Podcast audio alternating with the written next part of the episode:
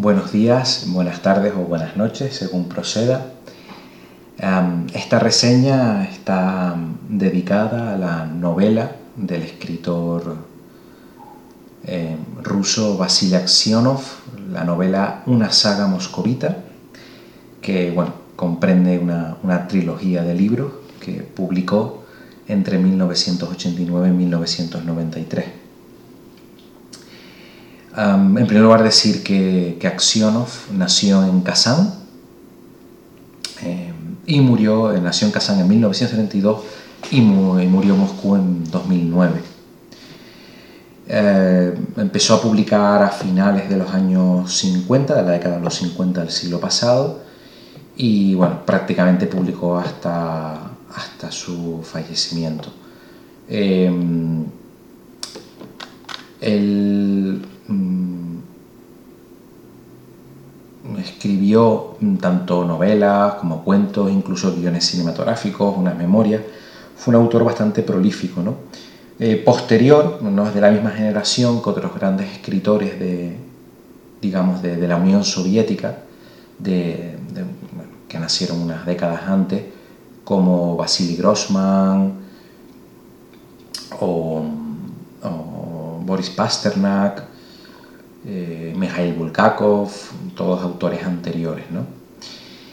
Y bueno, una saga moscovita, que es la novela sobre la que voy a hablar, eh, bueno, está editado en España por la, por la editorial Nabona en su colección Ineludible, colección que recomiendo encarecidamente que, que le echen un vistazo al catálogo porque tiene verdaderas joyas en, en traducciones muy, muy interesantes y, actuales en muchas de ellas.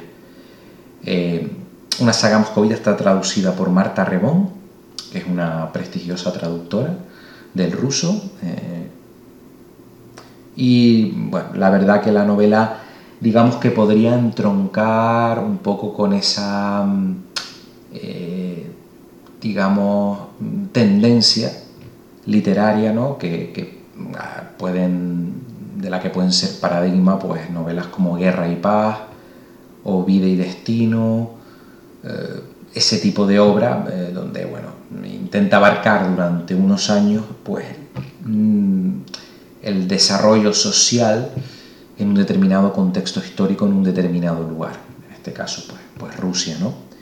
que es el común denominador de estas novelas, cada una con sus peculiaridades, evidentemente. Eh, y, bueno, no es por tratar de comparar, pues, si una saga moscovita, si cuando uno la lee le puede venir a la cabeza perfectamente Guerra y Paz.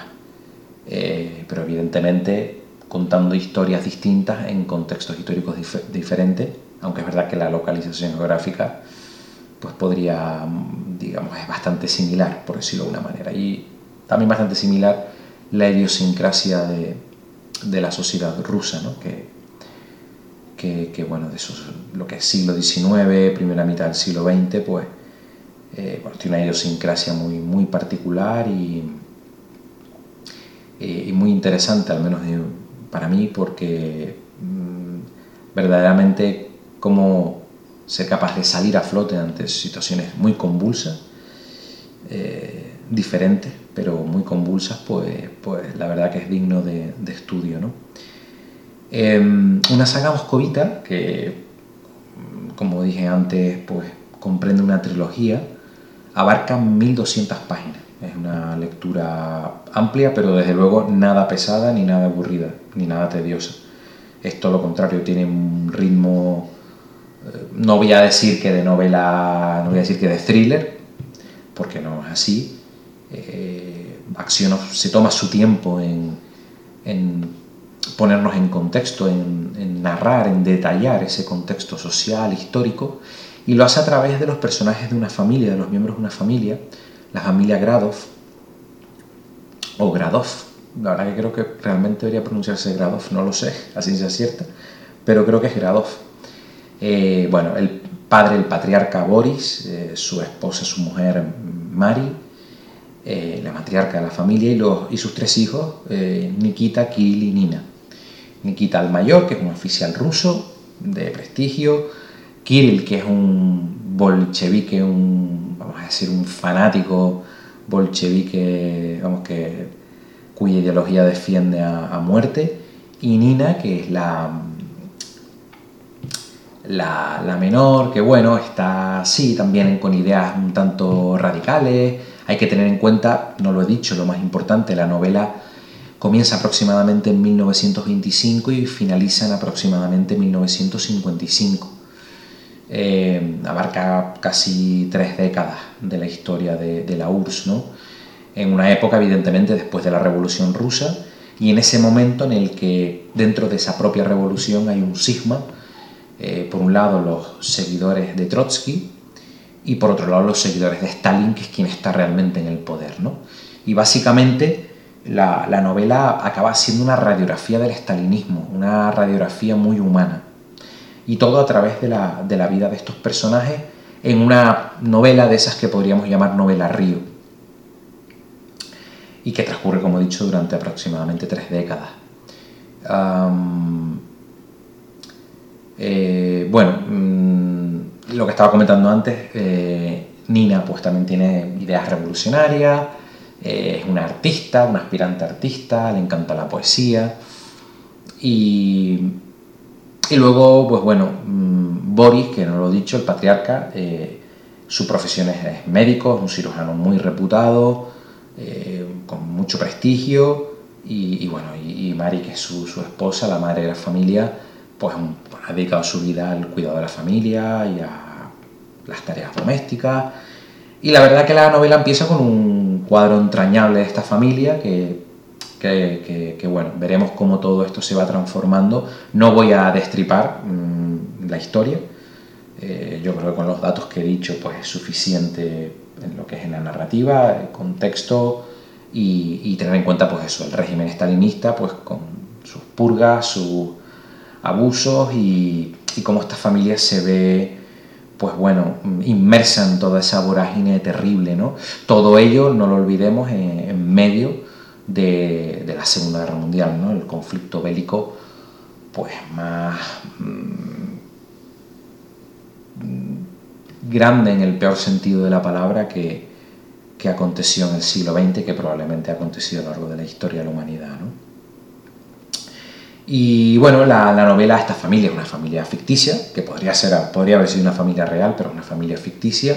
Pero sí que es verdad que en la novela esta familia pues entra en contacto con, personajes históricos y personajes históricos muy relevantes.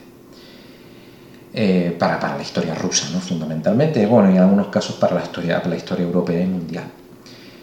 Mm, la novela a mí me parece una novela magnífica, mm, es un libro magistral, eh, es de esas novelas que se podría mm, encuadrar dentro de lo que es la novela histórica como género, pero yo creo que este es ese tipo de novelas que trasciende la, novela histórica, igual que creo que Guerra y Paz trasciende la novela histórica, es mucho más.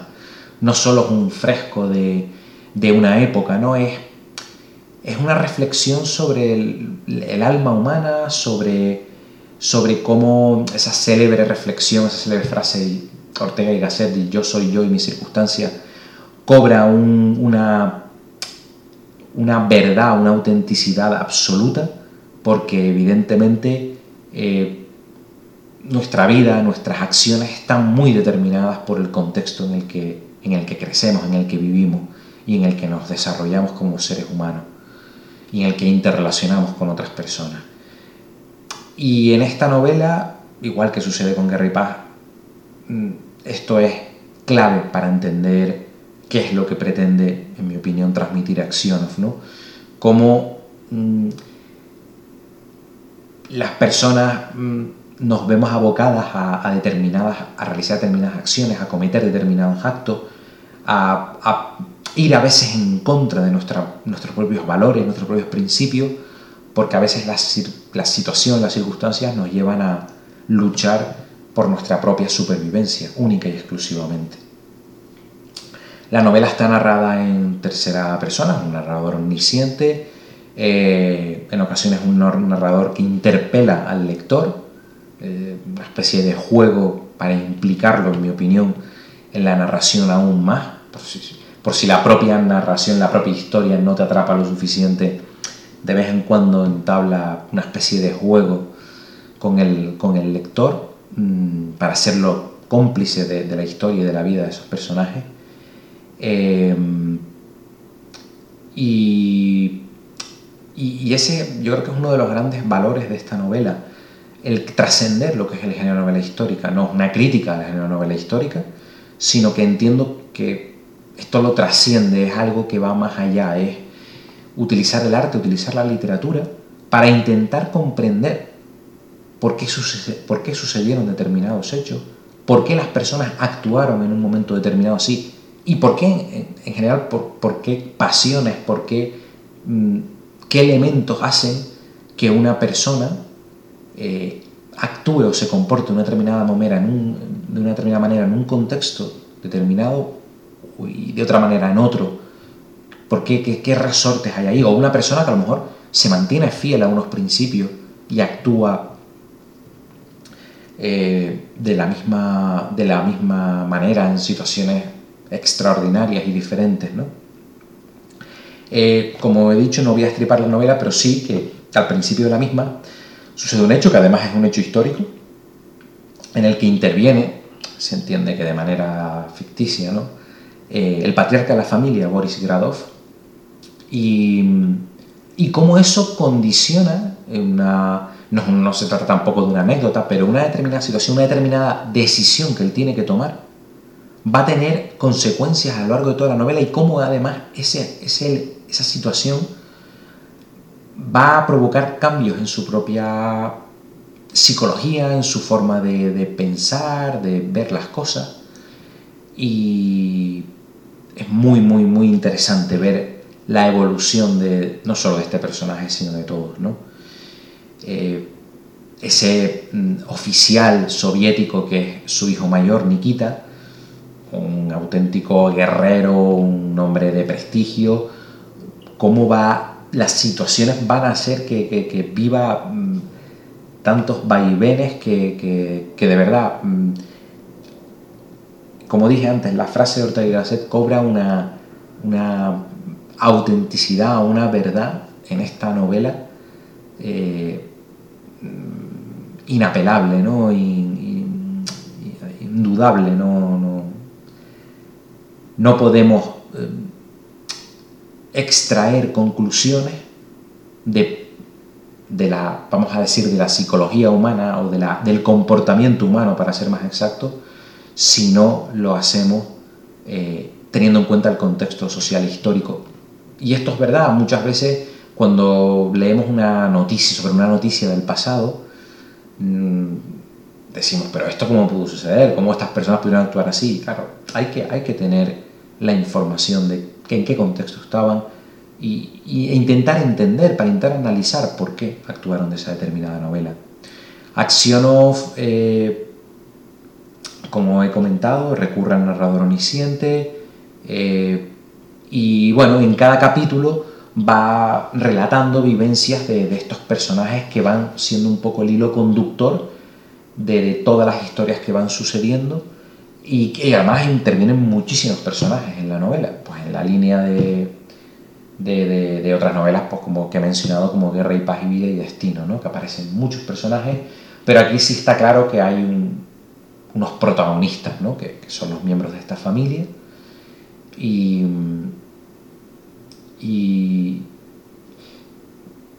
es muy interesante cómo la novela, en mi opinión, opera en dos niveles. Uno es el que he dicho, el de el análisis histórico, el, eh, ese desarrollo psicológico y personal de los, de los personajes por la presión a la que se ven sometidos en ese contexto histórico y social. Y luego ya opera a otro nivel que es,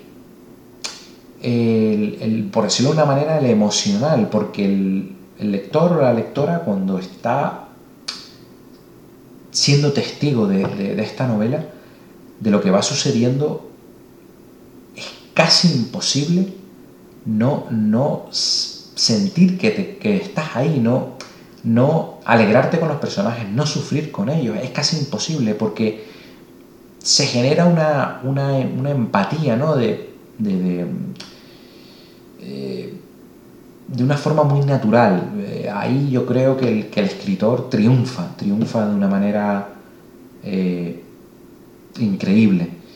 Y, otro tema muy, muy importante en la obra es el poder. Mm, en, la, en el desarrollo de la historia hay personajes que en determinado momento tienen un poder determinado. Poder no significa que seas el presidente de un gobierno o que, que seas el máximo mandatario de una institución, no. Poder es simplemente que tú puedes decidir sobre la vida de otras personas. Entendido así. Poder tendrá muchas definiciones, evidentemente, pero, pero cómo de repente una persona se ve despojada de ese poder, de esa capacidad de influir sobre otras personas, y cómo eso cambia totalmente su su propia perspectiva de sí mismo.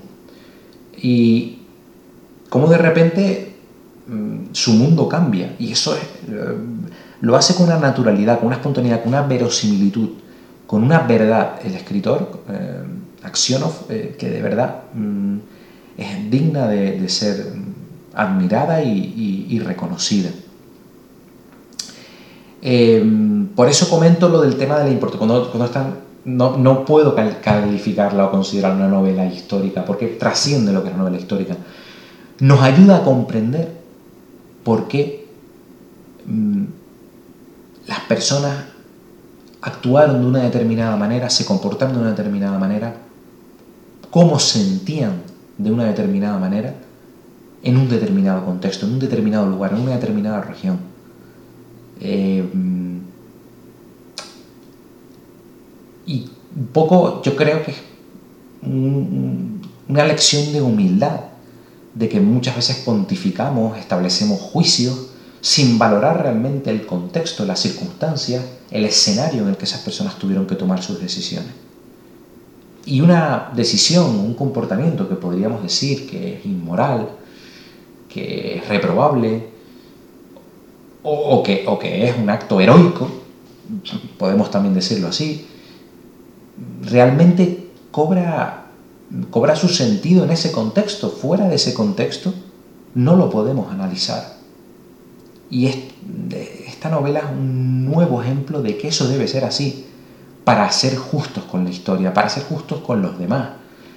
Y yo creo que esto además es algo, esta reflexión, yo creo que ahora mismo está igual de vigente que hace que hace 60 años, o que hace 100, o que hace 200. O sea, eh, no podemos analizar eh, la realidad eh, que nos rodea basándonos exclusivamente en nuestras creencias o en, o, en, un análisis superficial. Hay que, hay que considerar muchos aspectos, ¿no? y esta novela creo que es una como, como, he, como he dicho, una, lección de humildad en ese sentido.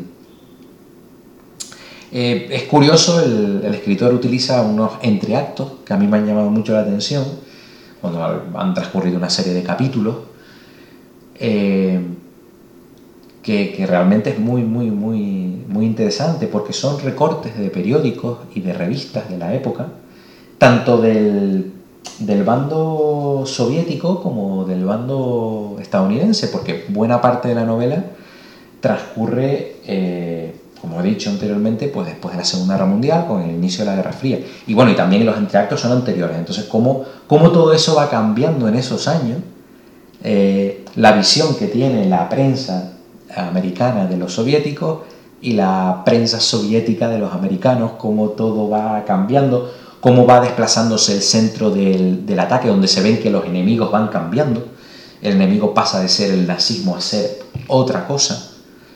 Eh, y llega a ser incluso en ocasiones ridículo, llegas a reírte porque dice, claro, en este contexto eh, parecía que valía cualquier cosa, la propaganda destila propaganda a raudales, esos recortes ¿no? de, de prensa y, y, bueno, eh,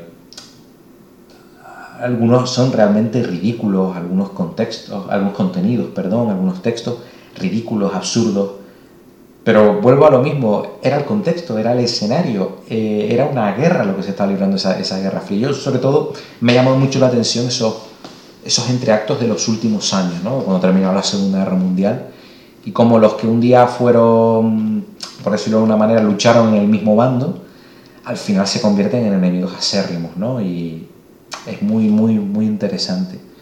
Accionof en ese sentido también, yo creo que lanza un guiño, eh, porque la visión de Accionof al, final eh, creo que es muy humana, muy humana. Él, fue, a él le retiraron la, fue desposeído de la nacionalidad soviética, tuvo que emigrar, bueno, no sé si fue a consecuencia de que emigró a Estados Unidos, creo que en 1980.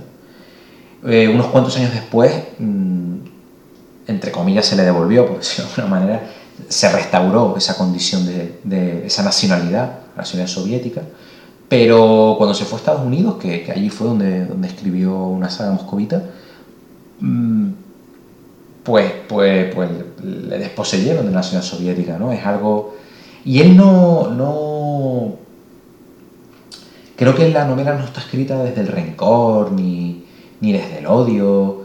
No, creo que eh, es muy humana, está escrita con, con mucha humanidad, intentando mm, eh, darle una personalidad a los personajes que, te permitan entender por qué actúan así. Evidentemente hay actos atroces, no lo justifica, evidentemente no, hay cosas que no se pueden justificar, pero sí como entendiendo esas estructuras de poder explica por qué sucede eso, cómo puede suceder eso, cómo se puede permitir eso, cómo una sociedad entera, una nación entera, tan grande como la, la nación rusa, toleró durante tanto tiempo tantos abusos los gulags, Colimá,